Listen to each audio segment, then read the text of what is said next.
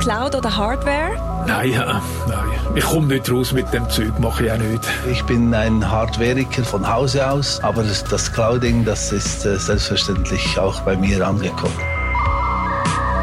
Herzlich willkommen zur 29. Episode des Netzpodcasts.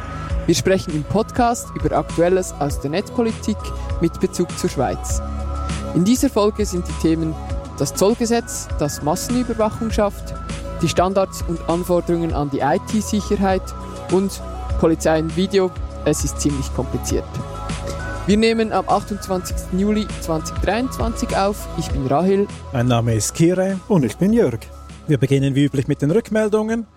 Hier hat uns Chris eine Nachricht gesendet und zwar ähm, hat er noch eine Anmerkung respektive eine Frage zur letzten Ausgabe, wo wir ja zur Problematik der White Hacker und den äh, Gesetzesgrundlagen gesprochen haben. Und er hat da noch eine Erwähnung vermisst und er meint, was sind die rechtlichen Vorgaben, wenn möglicherweise meine persönlichen Daten von einem Diebstahl betroffen sind und ich das im Darknet selber überprüfe. Dabei überwinde ich keine Sicherheitssperren, aber ich sehe natürlich unter Umständen persönliche Daten von anderen Betroffenen. Kann, soll ich die Öffentlichkeit informieren? Also zum Beispiel als Whistleblower falls die offizielle Kommunikation Anführungsschlusszeichen nicht ganz vollständig ist. Das ist eine sehr gute Frage und Anmerkung. Und ich würde sie wie folgt beantworten, wenn man den Ausführungen des EDÖP folgt, ähm, die wir ja in der letzten äh, Folge uns angeschaut haben, dann könnte dies tatsächlich eine unrechtmäßige Bearbeitung von Personendaten sein. Also wenn man diese aus dem Darknet runterlegt und dann in, in dem Sinn durchforstet und guckt, ob man da auch äh, von diesem äh, Datenleck betroffen ist. Ähm, und zwar wäre die Begründung des EDÖP, weil es, weil sich diese Datenbearbeitung eben nicht mehr mit dem ursprünglichen Zweck übereinstimmt. Allerdings, ähm, das wäre jetzt meine Einschätzung, ist diese Persönlichkeitsverletzung, die da auftritt, nicht widerrechtlich da ähm, ein überwiegendes privates Interesse geltend gemacht werden kann, indem eben äh, das Ziel ist herauszufinden, ob man selber vom Datendiebstahl betroffen ist. Jetzt ist es natürlich dann äh, interessant, wenn dann weitere Aktivitäten hierzu, hinzukommen. Das wäre mir dann wahrscheinlich eher im Grau, Graubereich.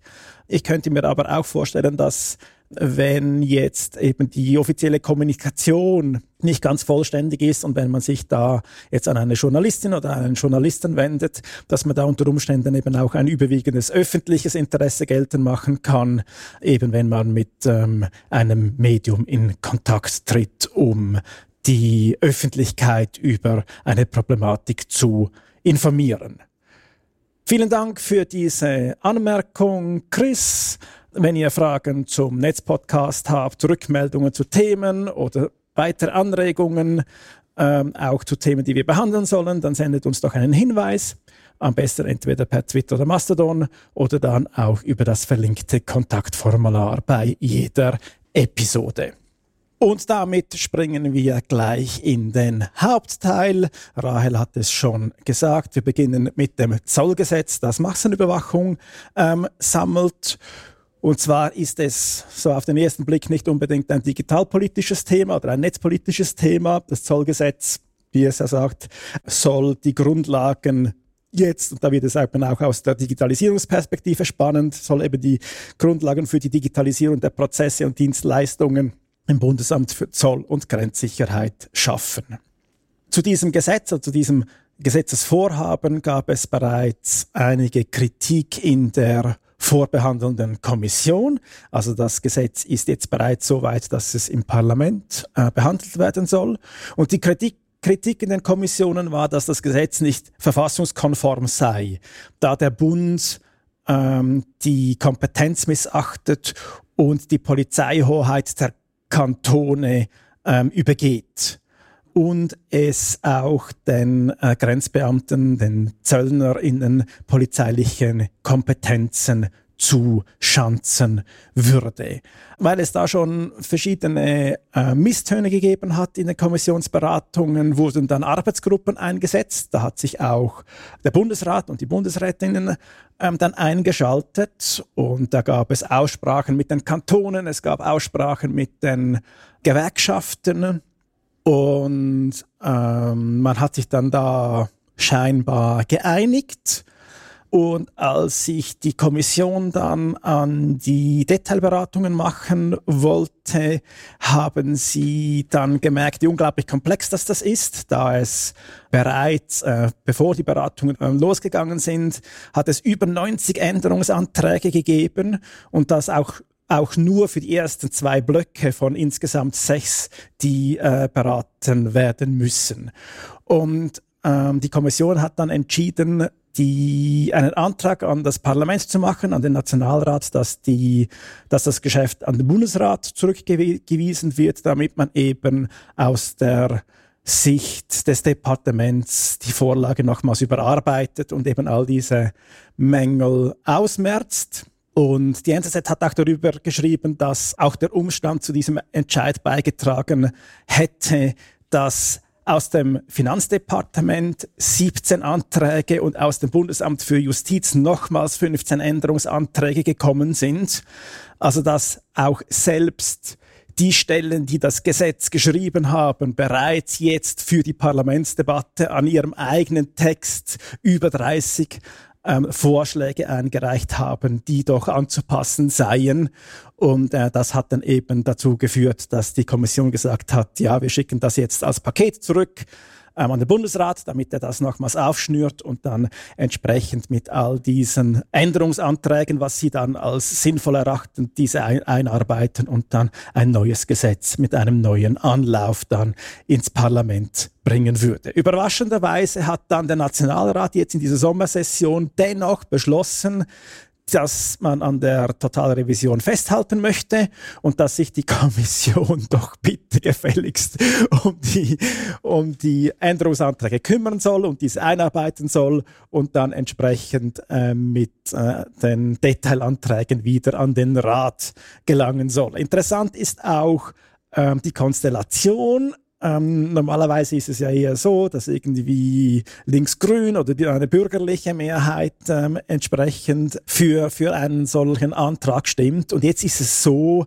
dass ähm, die Mehrheit aus SP, FDP und SVP beschlossen haben, an der Totalrevision festzuhalten und Grüne, Mitte und GLP dagegen gestimmt haben. Also schön im Slalom ein, einmal durch die Fraktion von links nach rechts.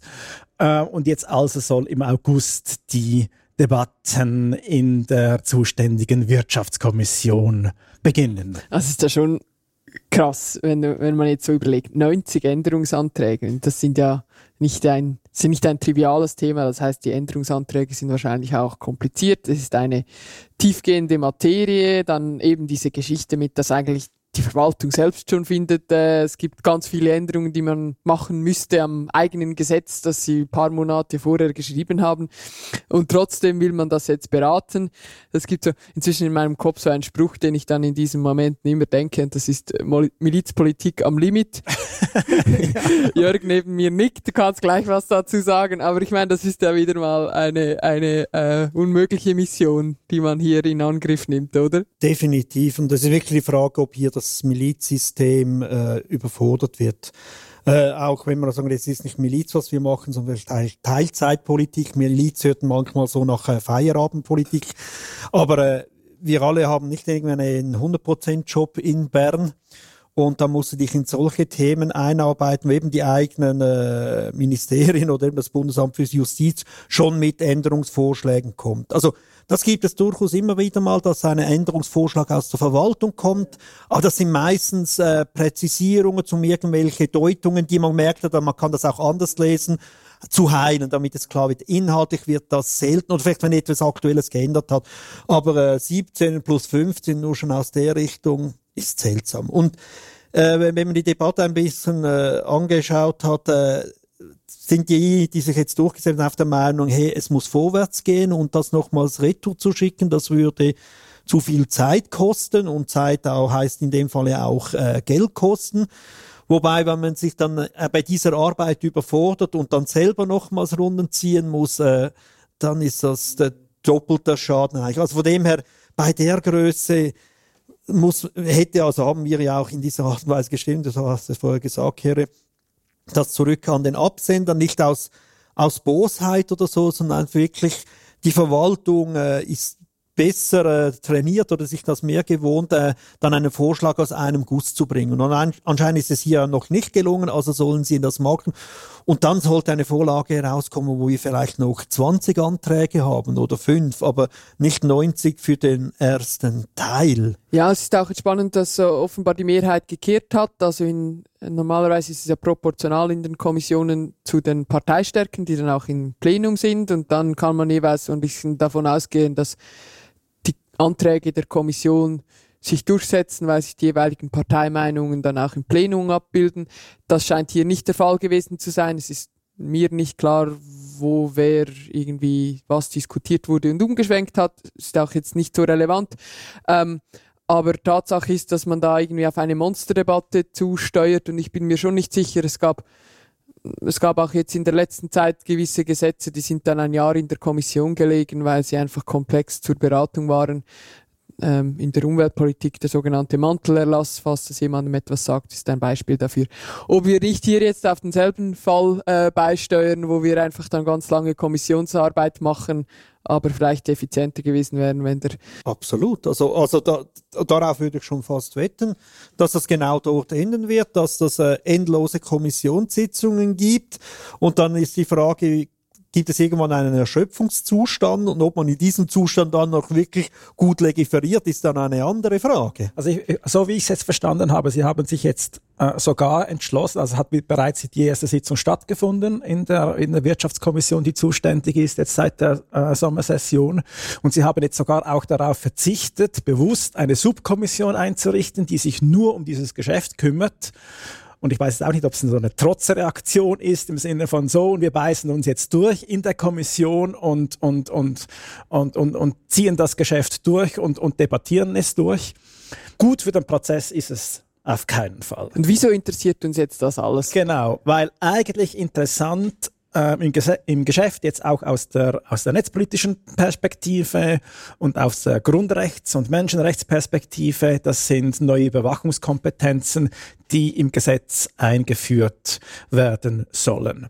Und zwar, wenn man das Gesetz liest, dann sieht man da eine Logik aus dem Gesetz heraus, das eigentlich besagt, dass man eine ganze Fülle an Daten, welche bei der Grenzüberschreitung anfallen, also bei der Grenzüberschreitung von Personen oder von Waren oder auch von Fahrzeugen, dass diese gespeichert werden und dann im Rahmen von sogenannten Risikoanalysen und von Profiling ausgewertet werden und dass diese dann an weitere Behörden weitergegeben werden dass dabei aber eigentlich gar nicht so ganz klar ist, was überhaupt der Zweck der ganzen Geschichte ist. Nur noch mal zur Klärung, es geht um das Zollgesetz. Also Grenzüberschreitung ist hier die Überschreitung der Landesgrenzen gemeint und nicht, wie es häufig ja dann mal gemeint ist, das Überschreiten von anderen Grenzen.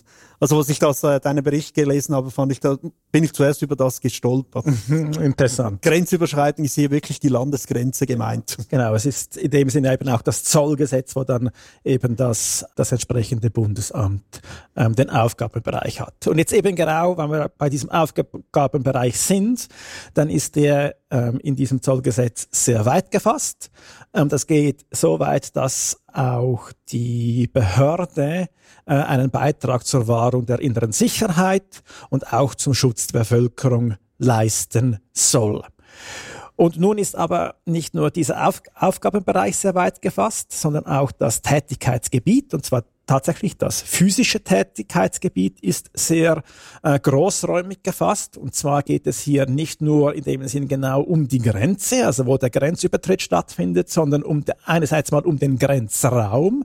Und der Grenzraum, das wurde jetzt definiert auch im Zusammenhang mit Schengen, als man ja ähm, in dem Sinn großenteils verzichtet, eben um Kontrollen an den Grenzen zu machen, sondern das ist ungefähr ein Bereich von der ungefähr 30 Kilometer ähm, hinter die Grenze Grenze bis in die, in die Kantone hineinführt, wo also die Grenzbeamten entsprechend Kontrollen ähm, etc. machen dürfen. Und es ist jetzt aber nicht nur ähm, die Tätigkeit auf diesen Grenzraum beschränkt, sondern es geht teilweise auch um das ganze Zollgebiet. Und das ganze Zollgebiet, das ist dann das ganze Land, die ganze Schweiz. Und das ganze Zollgebiet ist nun insbesondere betroffen ähm, in der Vorschrift, die Kameras vorsieht, mit welcher eine automatische Kontrollschilderkennung gemacht werden soll.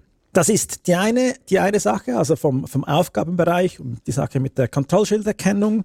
Und dann, wir haben es schon angetönt, gibt es Risikoanalysen, die gemacht werden sollen. Und das betrifft nun äh, das Sammeln von Daten im Vorfeld äh, von einem äh, Grenzübertritt, so dass beispielsweise die Behördenkontrollen gezielter gemacht werden können auf bestimmte Waren, Fahrzeuge etc.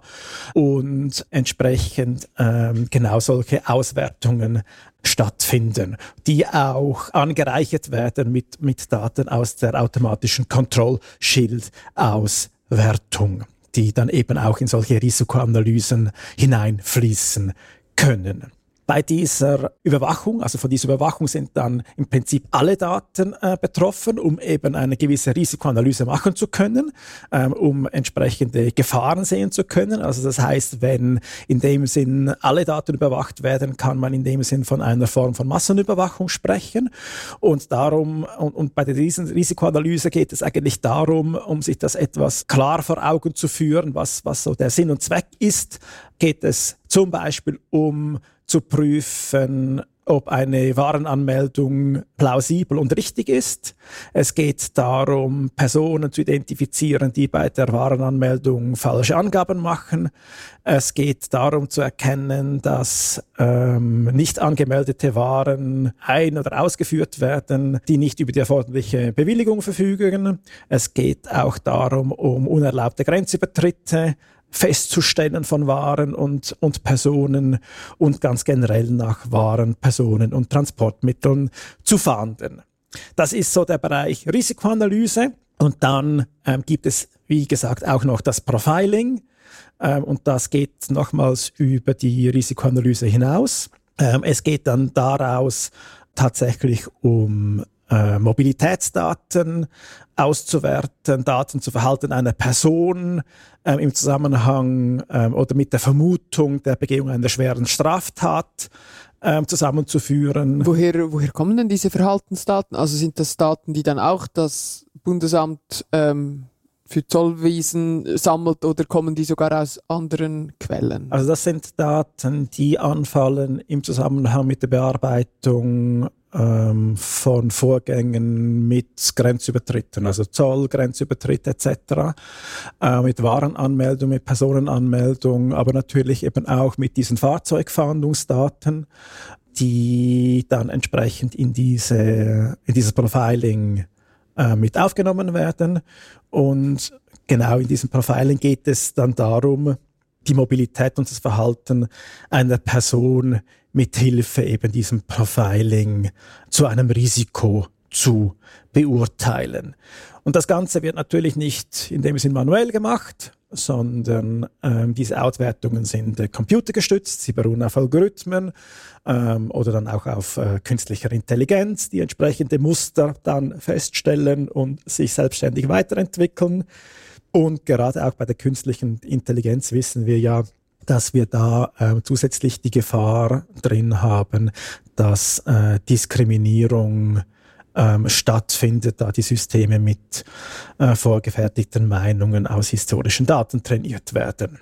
So, das sind ähm, jetzt mal diese zwei Bereiche, die neu dazugekommen sind in diesem neuen Zollgesetz. Ja, ist ja schon spannend diese, dieser Überwachungsstaat äh, oder Massenüberwachung, dass dieses Thema jetzt überall da aufploppt, wo halt Infrastrukturen sind, wo etwas kontrolliert wird, also Flughäfen, Zölle, ähm, auch in dem ganzen Migrationsbereich. Das war ja auch schon ein Thema, das die digitale Gesellschaft auch schon angeschaut hat im Zusammenhang mit, mit Frontex und der Frage der Schengen-Grenzen. Ähm, also da, wo, wo Daten anfallen, ähm, kommt der Wunsch nach äh, Risikoanalysen, die manuell, äh, die eben nicht mehr manuell gemacht werden oder Profiling, ähm, wobei man dann die Frage stellen kann, natürlich, äh, haben das die Grenzpolizistinnen und Polizisten früher einfach nach ihrem Bauchgefühl gemacht und jetzt kommt ähm, und jetzt kommt quasi die, die computergestützte Version, oder?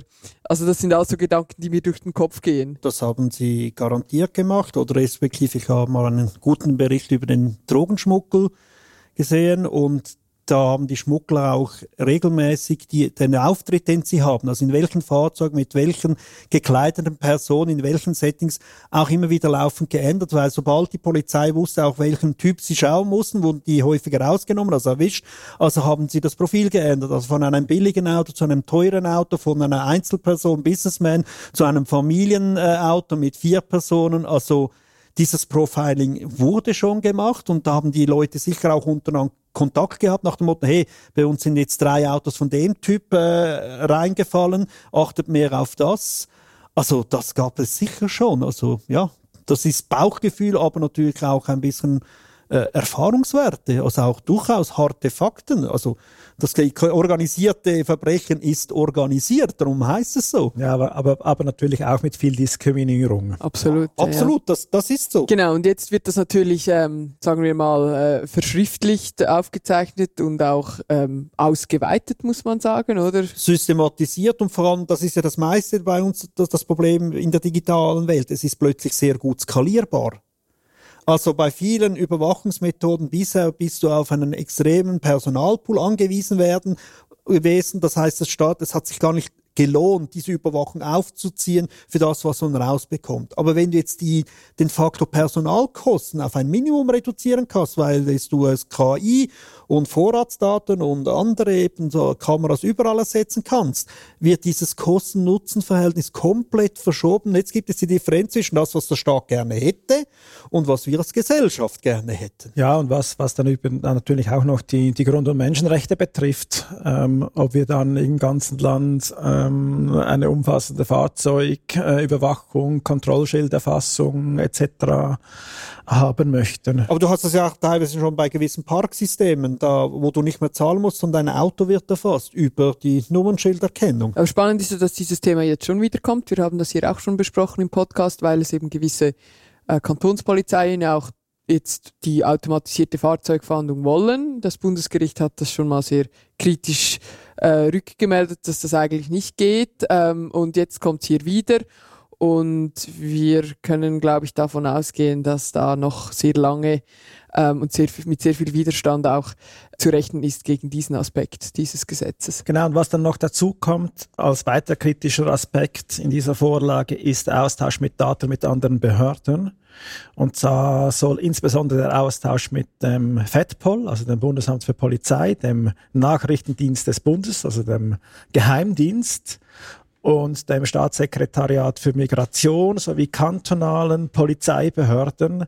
Das soll im Abrufverfahren vollautomatisch erfolgen. Also das heißt, diese Behörden können direkt ohne Umweg auf die Daten ähm, des äh, Zolls zugreifen oder der Zollbehörden zugreifen.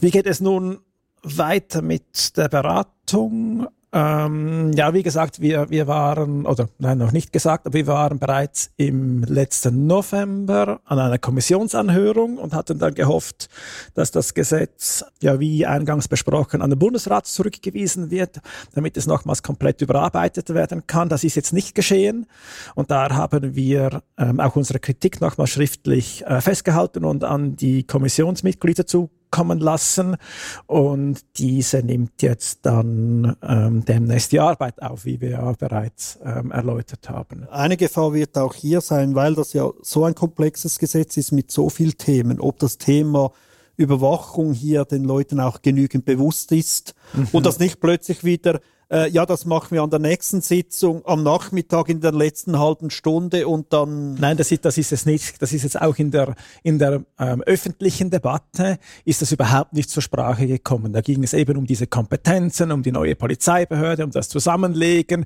um die Kompetenzen, was liegt eigentlich äh, im Rahmen der Kantone und was, wo, wo Anführungsschlusszeichen pfuscht jetzt der Bund rein. Das waren die großen äh, Debatten und gerade alles, was mit, äh, mit dieser Überwachung, mit diesen Datenbanken, mit dieser Auswertungen stattfindet, das war bis jetzt kein Thema.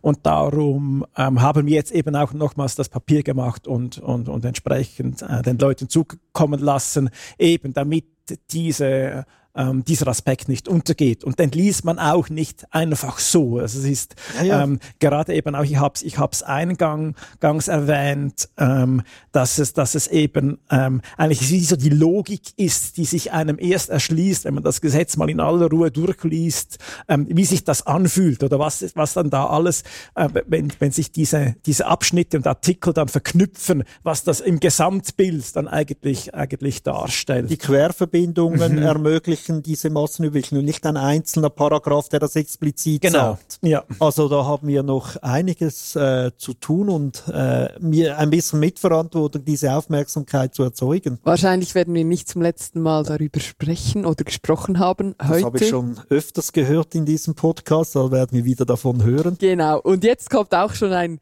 ähm, ein Evergreen eigentlich, weil die letzten beiden Folgen habt ihr, äh, ich war nicht dabei, aber ihr habt äh, umfassend die Causa Explain, also den äh, Cyberangriff auf die Firma Explain aufgearbeitet. Ähm, zur Erinnerung, das ist eine Firma, die für den Bund und einige Kantone Software entwickelt hat oder immer noch entwickelt. Dabei bei diesem Angriff sind Daten des Bundes, aber ähm, also Daten des Bundes und der Kantone, darunter auch sehr heikle, weil besonders schützenswerte Personendaten gestohlen worden. Diese Daten sind dann im Darknet veröffentlicht worden von der Hackergruppe, die die eben gestohlen hat. Ähm, es gab den Krisenstab Datenabfluss und wir lasen in Zeitungen von eklatanten Sicherheitsmängeln und einer Blamage für den Bund. Ähm, die Fragen, die habt ihr aufgeworfen, die sich jetzt stellen schon, ähm, weshalb derart heikle Daten bei der Firma landeten. Also wieso kamen eigentlich wirklich reale Daten äh, überhaupt zu dieser Firma, die eigentlich einfach Software entwickeln sollte für den Bund und die Kantone und hat die Firma eben die Daten richtig oder nicht genügend gut gesichert. Ähm, welche Anforderungen, Zertifikate muss der Bund von seinen Lieferantenfirmen verlangen. Ähm, also das heißt, hier wird auch die Frage aufgeworfen, ähm, wie Datensicherheit sichergestellt werden kann, was es für Standards gibt, für Best Practices. Also das äh, sind so im Hintergrund mitschwingende Fragen rund um diesen Angriff und das war jetzt tatsächlich auch für mich so interessant, weil ich mir äh, gedacht habe, das ist ja noch spannend. Ähm, das habe ich mir eigentlich gar nie überlegt, was wird eigentlich verlangt von so einem Dienstleister, wenn er eben für die öffentliche Hand ähm, Sachen entwickelt, wenn dann eben unsere Daten möglicherweise auch von so Sachen betroffen sind wir kennen das Thema eigentlich aus individueller Perspektive. Also jede Person ähm, kriegt inzwischen äh, von mehrfacher Seite natürlich die Empfehlungen, wie man individuell äh, die Cybersecurity erhöhen kann. Also sichere Passwörter, Zwei-Faktor-Authentifizierung. Äh, wie identifiziere ich Phishing-Mails und ähm, ja nicht öffnen natürlich, auch wenn man sie identifiziert hat. Oder wie kann ich Verschlüsselungen von Mails und sonstiger Kommunikation machen. Aber eben die quasi die Perspektive der Dienstleister, also diese Perspektive eigentlich im, im öffentlichen Beschaffungsprozess, die wurde bisher in der Öffentlichkeit nicht sehr stark diskutiert oder auf jeden Fall nicht im Sinne, was muss eigentlich ähm, da sichergestellt sein, was sind die Anforderungen.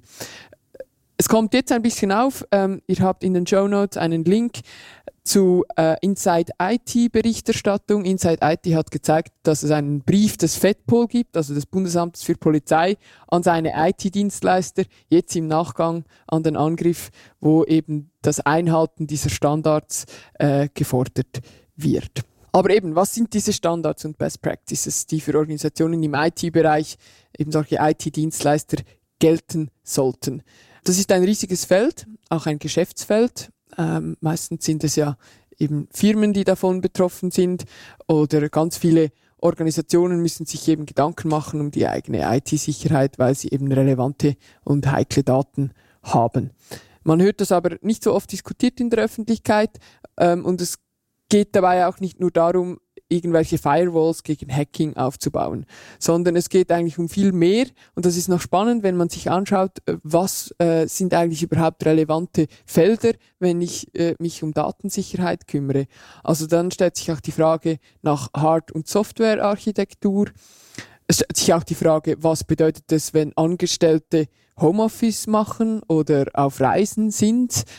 Ähm, es ähm, bedeutet auch, was passiert, wenn in einer Industriefirma ähm, die Fertigungsprozesse hat, ein Produktionsstopp passiert. Äh, da werden inzwischen auch extrem viele Daten gesammelt und genutzt. Oder ganz andere auch Naturgewalten, die quasi eine Rolle spielen können, wenn man überlegt, was passiert, wenn es beispielsweise eine Überschwemmung gibt. Ich habe etwas recherchiert und einerseits bin ich dabei darauf gestoßen, dass es einen ISO-Standard gibt, nämlich den ISO 27001 äh, Standard, ein entsprechendes Zertifikat natürlich. Ich bin auch bei meiner Recherche auf das Kompendium zum IT-Grundschutz des Deutschen Bundesamtes für Sicherheit in der Informationstechnik gestoßen. Und das ist quasi die Bibel der IT-Sicherheit für Deutschland. Es ist ein PDF mit 858 Seiten. Da wir euch aber in der letzten Folge schon mit einer Menge äh, Berichten belästigt haben, lassen wir jetzt diesen vertieften Blick in die 858 Seiten. Äh, falls ihr interessiert seid, dann findet ihr natürlich den Link zum PDF in den Show Notes. Ja, er ist auch etwas repetitiv. Also gerade im, im letzten Teil geht es ja darum, irgendwas muss ich beachten, wenn ich äh, Microsoft Office Produkte einsetze oder wenn ich Voice over IP einsetze oder etc. All die Produkte und dann gibt es so ein paar Best Practices, was man beachten soll. Und das ist dann vor allem auch interessant, wenn man diese Produkte hat, dann kann man da reingucken und sehen, ah, ich sollte mich um dieses kümmern, ich sollte das beachten etc. Genau. Also, Schaut rein, wenn es euch interessiert, aber wir haben jetzt natürlich die Dienstleistung für euch, dass wir die Theorie beiseite lassen und einen Blick in die Praxis werfen. Äh, Kiri, du hast lange genau in diesem Bereich eben Datensicherheit, Cybersecurity als Dienstleistung auch gearbeitet. Kannst du ein bisschen aus dem Nähkästchen erzählen? so. Ja, also das heißt irgendwie, also ich habe ich habe mich ja nur mit Teilbereichen davon äh, beschäftigt. Du hast es ja angetönt, wie, wie umfangreich die IT-Security eben eigentlich ist. Ähm, vom Themafeld her, es geht ja dann eigentlich immer um die, äh, grob gesagt, um die drei Tätigkeitsfelder ähm, ähm, Vertraulichkeit, es geht um Integrität und es geht um Verfügbarkeit. Also Vertraulichkeit ist, dass entsprechende Informationen nur die Personen zu, sich, zu Gesicht bekommen, die sie auch zu Gesicht bekommen sollten.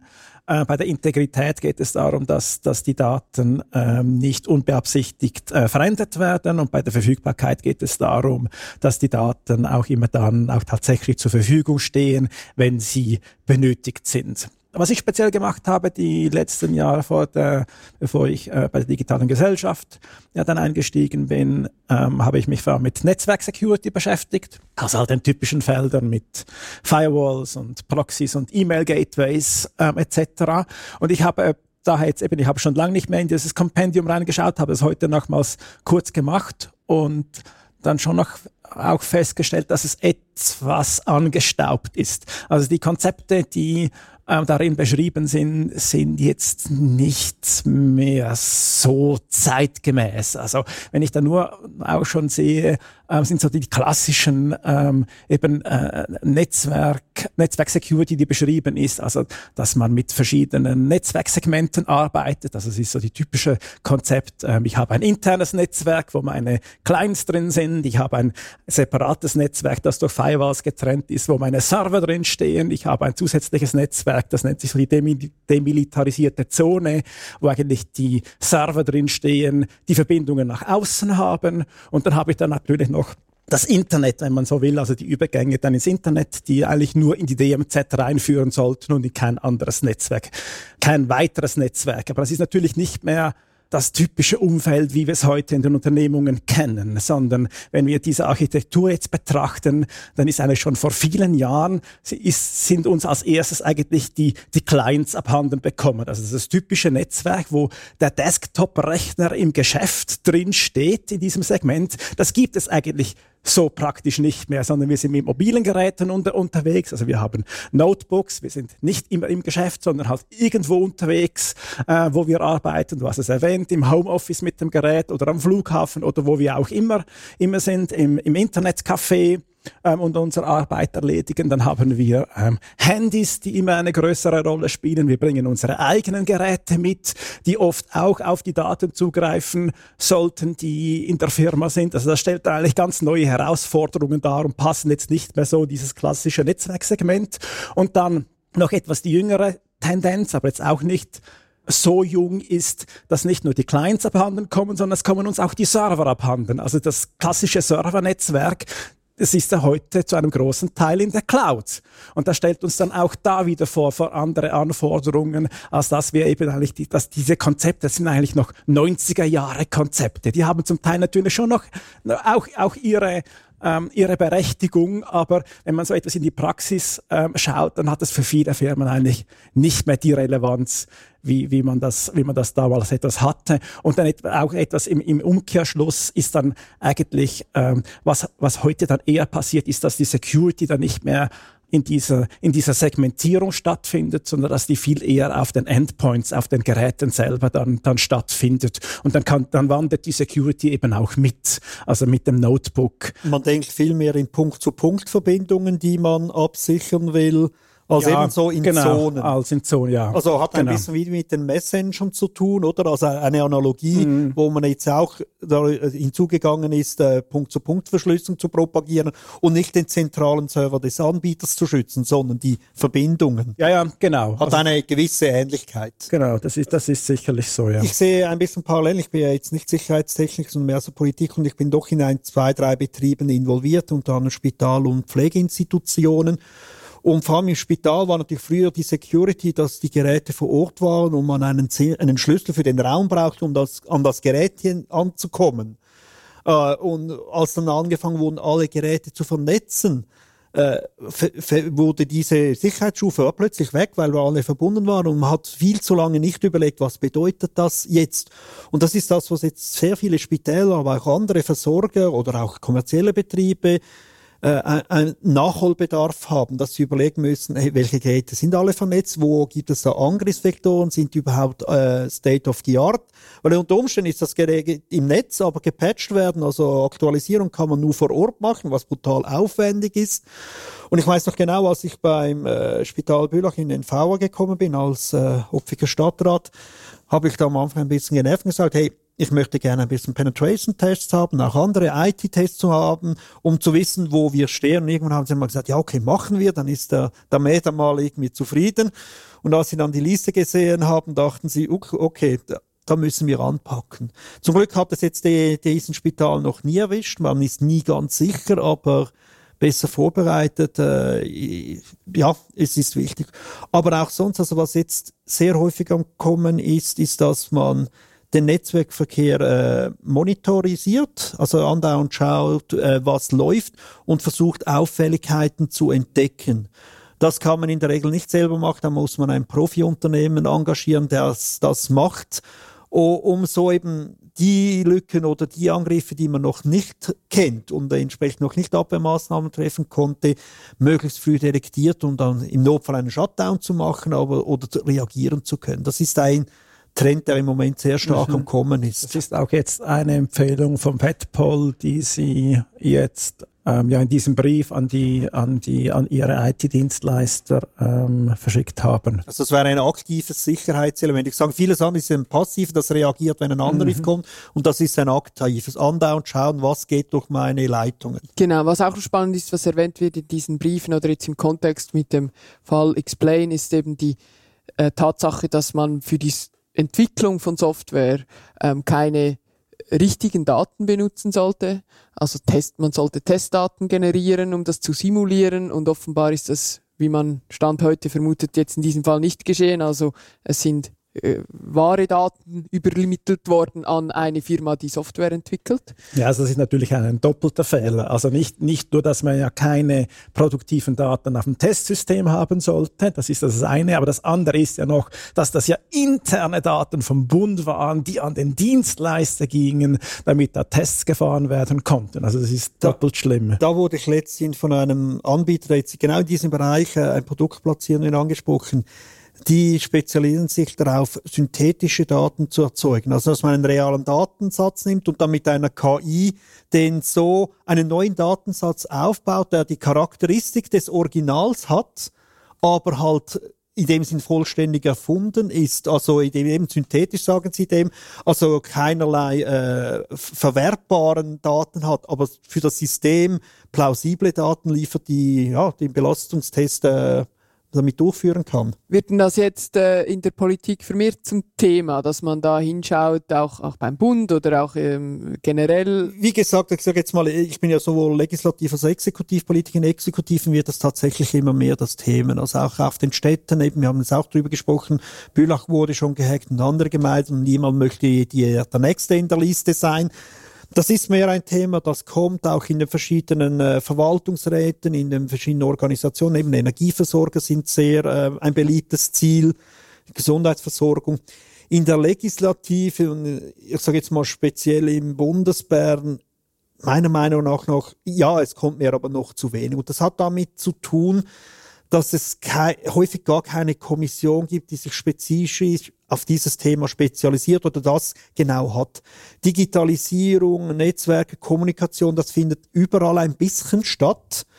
Und entsprechend ist das überall ein Nebenthema, das dann wieder, wir haben es vorher gehabt, bei riesigen Gesetzen irgendwo am Rande vielleicht noch zu wenig äh, Platz findet.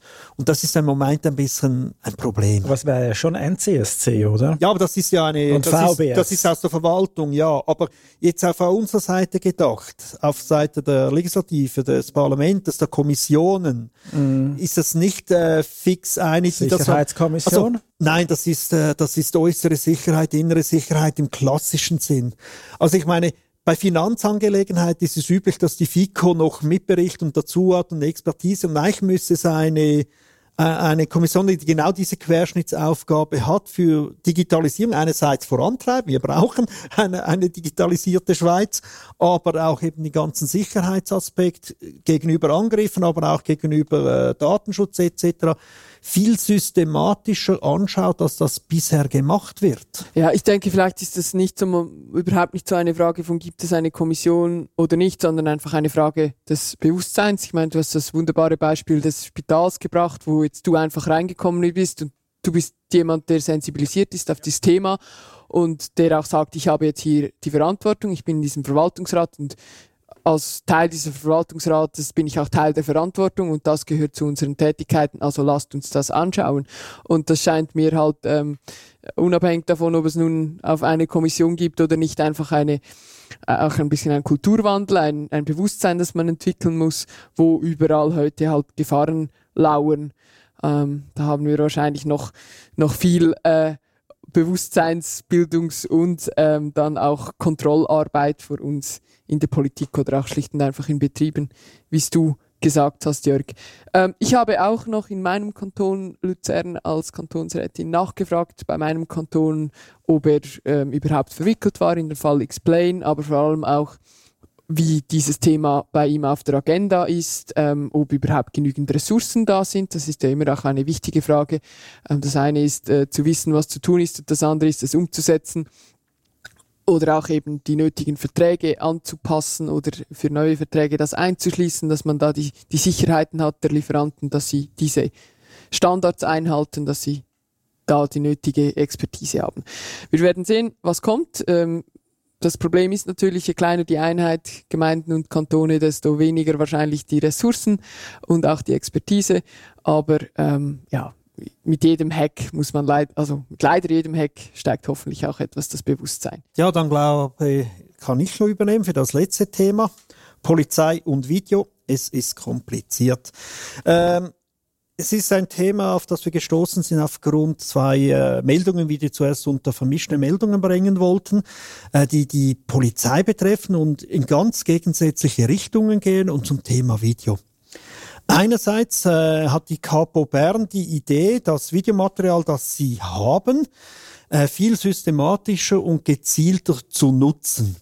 Und zwar sind, möchten Sie eine Marktrecherche machen, um abzuklären, was es für Tools gibt, um diese Videos gezielter analysieren zu können. Um was geht es? Also Sie sagen, Sie möchten zum Beispiel dass eine Software äh, feststellen kann, wenn sich eine Person von einer Kamera zu, äh, vom Blickfeld einer Kamera zur anderen bewegt, dass sie wiedererkannt wird, auch wenn sie vermummt ist. Zum Beispiel anhand von Kleidung oder ich weiß nicht, von, von der Körpergröße, von der Gangart etc.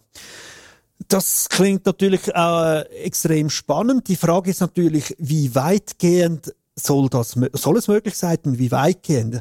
Also im Moment äh, äußert sich die Capo Bern noch relativ dezent, weil sie natürlich auch weiß, dass es eine gewisse politische Sprengkraft hat. Aber wenn wir das mit den heutigen Technologien, die ja gerade so am Durchstarten sind, äh, ein bisschen vergleichen, ist natürlich äh, the sky is the limit, wenn überhaupt. Also man kann dann eigentlich solche Software dann schnell mal sagen, hey, konzentrier dich auf Gesichtern oder, und das wollen sie durchaus, äh, begeht diese Person gerade ein Verbrechen? Also, dass die, die Software nicht nur Hand, Menschen erkennt, Handlungen erkennt, sondern diese Handlungen auch bewerten kann. Und was ich dann noch speziell finde, Sie sagen so abwiegend, ja, es geht nicht um die Live-Daten, also um eine Überwachung, sondern um die gespeicherten Daten, muss ich sagen, ja, das heißt, ihr möchtet noch mehr Daten speichern, Vorratsdaten speichern, damit man im Nachhinein wieder alles verknüpfen kann. Also es ist teilweise fraglich, das, was Sie als äh, abwiegelnde einstufen, um die Leute zu beruhigen, hat bei mir eher Kräusen verursacht. Also teilweise, es gibt für mich Situationen, da verstehe ich, dass man automatisch Sachen erkennen muss, live, aber dann bitte nicht auch noch speichern, damit das ewig äh, ja genutzt werden kann, ist das wirklich verantwortlich. Und bevor wir hier jetzt mit der Diskussion beginnen, eigentlich das andere Thema. Die Polizei von Basel-Stadt möchte, dass Polizeieinsätze nicht mehr gefilmt werden dürfen. Das, oder zumindest ist das ihr Wunsch. Jetzt fangen wir auf der freundlichen Seite an. Ich habe ich hab ein gewisses Verständnis. Heute wird alles gefilmt und wenn alles auch nüchtern und neutral dargelegt werden oder veröffentlicht werden könnte, dann ist das ja eigentlich noch okay, weil wenn sich die Polizei korrekt verhält, dann ist passiert ja auch nichts. Aber jetzt wissen, weiß jeder, der schon mal ein bisschen einen Film geschnitten hat oder sich ein bisschen für Film interessiert, dass man durch den richtigen Schnitt, also wenn lässt man die Szene starten, wann lässt man sie enden und noch ein bisschen ein paar andere stilistische Mittel, natürlich die Aussage einer absolut neutral gefilmten Szene massiv beeinflussen kann. Und das wird natürlich gemacht. Also die Leute, die die Polizei schlecht darstellen wollen, schneiden natürlich die Szene genau so, dass das alles, was die Szene aufgebaut hat, weggelassen wird und nur, ich sage jetzt mal, eine brutale Polizeiaktion darstellt und alles davon nicht. Jetzt das Echo dieses Wunsches war nicht allzu gut. Also auch die Kantone, die meisten Leute, die angefragt wurden, haben ganz klar gesagt, hey nein, also das ist sicher nicht die Lösung. Also wir dürfen keine Dark Zone für die Polizei schaffen. Nicht einheilig die Meinung, es wird wahrscheinlich auch Vorstöße im Nationalrat geben mit dem berechtigten Anliegen, die Polizei zu schützen. Sie haben einen verdammt schwierigen Job, einen heiklen Job, wo ein Fehler schnell passiert ist und auch ab und zu Fehler passieren und dann ist natürlich die Sturmwelle der Entrüstung sehr schnell da. Aber auch hier ist eine Frage, ja, muss jetzt wirklich jedes Mal, wenn die Polizei aus dem Gebäude rausgeht, eine Kamera laufen? Also ist das noch angemessen?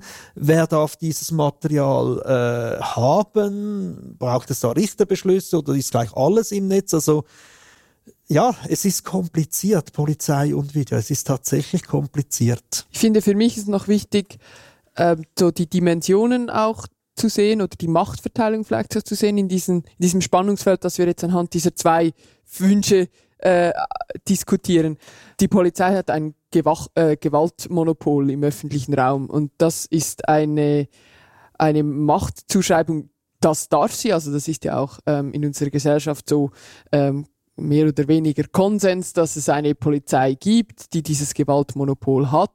Ich denke aber auch, es ist ein sehr breiter Konsens, dass sie gerade deswegen, weil sie eben als fast einzige Institution in unserer Gesellschaft das Recht hat, Gewalt legitimerweise anzuwenden, dass sie besonders scharf äh, kontrolliert wird oder besonders unter äh, sich besonders gut rechtfertigen muss, ob es legitim war, in diesen Momenten diese Gewalt auch anzuwenden. Das finde ich noch wichtig, dass man sich das auch immer bewusst ist.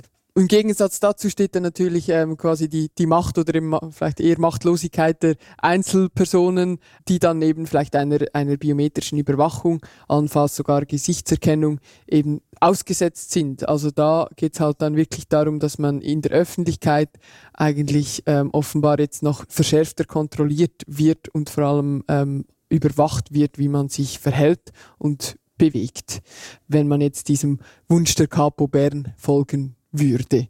Also für mich äh, ein wichtiger Aspekt wird sein, dass man viel stärker darüber berichten muss, wie wurden das auch angewendet. Also in wie vielen Fällen wurden, sagen wir, Live-Überwachung mit Gesichtserkennung eingesetzt? Ist das wirklich auch nachträglich verständlich oder muss man die Schraube härter anziehen? Ich glaube, es, es wird Situationen geben, wo es angebracht ist. Also für mich immer ein gutes Beispiel, dass an einem Flughafen Zürich die Videoüberwachung intensiver ist als an der äh, SBB-Haltestelle Ahrtal. Ich glaube, das ist sinnvoll und auch nachvollziehbar. Aber es muss viel mehr darüber äh, Bericht erstattet werden, ist, äh, warum wurde es gemacht, so dass sich die Politik, die Öffentlichkeit, die Medien ein Bild machen können? Ist es eben so viel, so wenig wie möglich, aber so viel wie nötig, dass die Polizei solche Mittel einsetzt? Ja, und da ist natürlich jetzt genau, da fällt jetzt natürlich die, die Capo in ihrer Kommunikation wieder auf, insofern, wie sie eigentlich verschleiert, was sie tatsächlich macht. Also das fängt ja schon mal damit an, dass man jetzt diese, diese äh, Marktforschung macht. Also entweder habe ich ein Bedürfnis und dann suche ich ein Produkt und jetzt gehen sie hin und sie gucken mal, was es gibt und ob wir da einen Nutzen daraus generieren könnten. Und ja, das gibt es garantiert. Da, da wird man mit, wenn man, wenn man äh, Daten und Gesichtsbildern und, und Videoaufnahmen hat, wie es die Capo hat, da wird es bestimmt Anwendungen geben, die, die, die jetzt aus Sicht von einer Strafverfolgungsbehörde ähm, Sinn machen könnten, die allenfalls eine Strafverfolgung auch einfacher machen können. Aber das heißt natürlich auch, dass wir dann auf der anderen Seite unter Umständen massive Grundrechtseingriffe Begriffe haben. Und das verschleiern sie dann ja eben auch, wenn sie sagen, sie nehmen auch das, die äh, Analogie auf oder den, den Begriff auch, den das FedPoly auch verwendet hat. Nein, wir machen keine Gesichtserkennung, wir machen nichts mal einen Gesichtsbildabgleich. Aber natürlich ist es biometrische Überwachung. Also wenn ich eine Person wieder erkennen soll, die sogar vermummt ist, ist das eine biometrische Überwachung.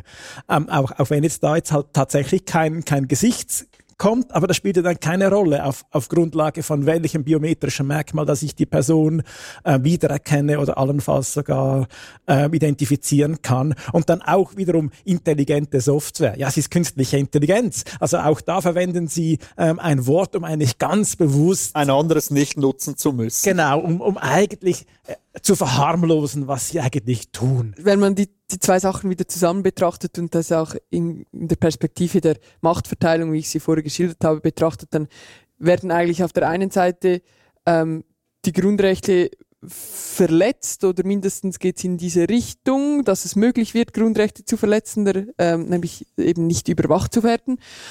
Andererseits sollen ähm, Grundrechtsverletzungen allenfalls der Polizei weniger einfach ähm, auf oder sichtbar werden. Also das Machtungleichgewicht würde bestimmt noch größer, ähm, als es jetzt schon ist. Sie wollen mehr Videos, aber nicht von sich. Genau.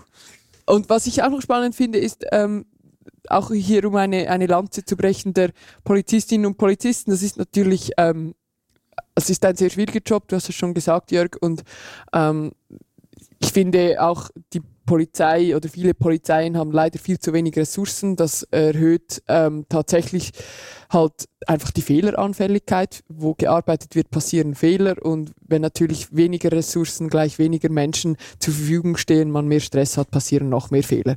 Man muss aber auch sagen, es gibt gute oder erprobte Lösungen, um eben Polizistinnen und Polizisten, die allenfalls auf einem Video erkannt werden, ähm, dass man die besser schützen kann, weil es gibt ja auch ein Recht für sie, auch wenn sie etwas nicht Korrektes getan haben, dass man nicht gleich weiß, ah, das ist diese, dieses Gesicht mit dieser Person.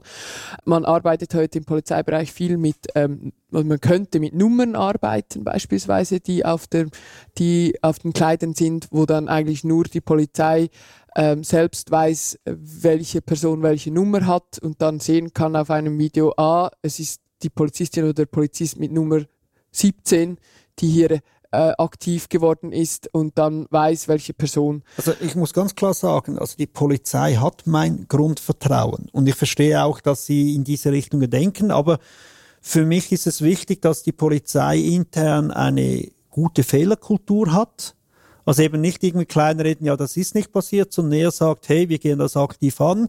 Polizisten machen Fehler, weil Menschen äh, und das auch in, in einem gewissen Maße erlaubt sein muss. Äh, schlimm ist es, wenn dann irgendwie dreimal pro Woche ein Vorfall zur gleichen Person kommt. Da muss man sich definitiv überlegen, ob das der richtige Beruf ist.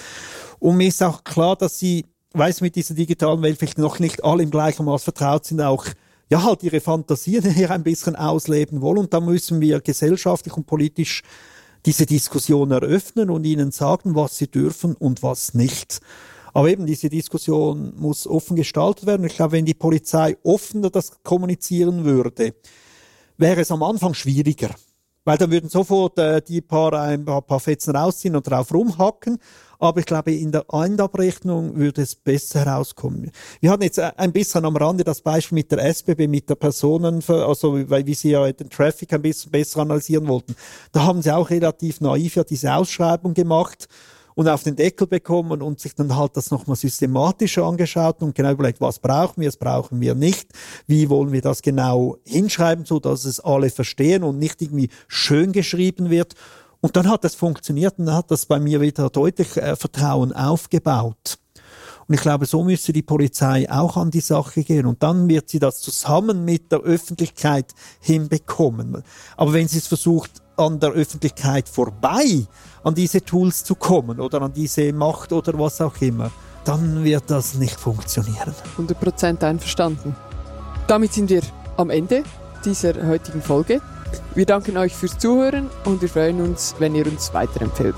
Einen guten Sommer, tschüss und bis bald.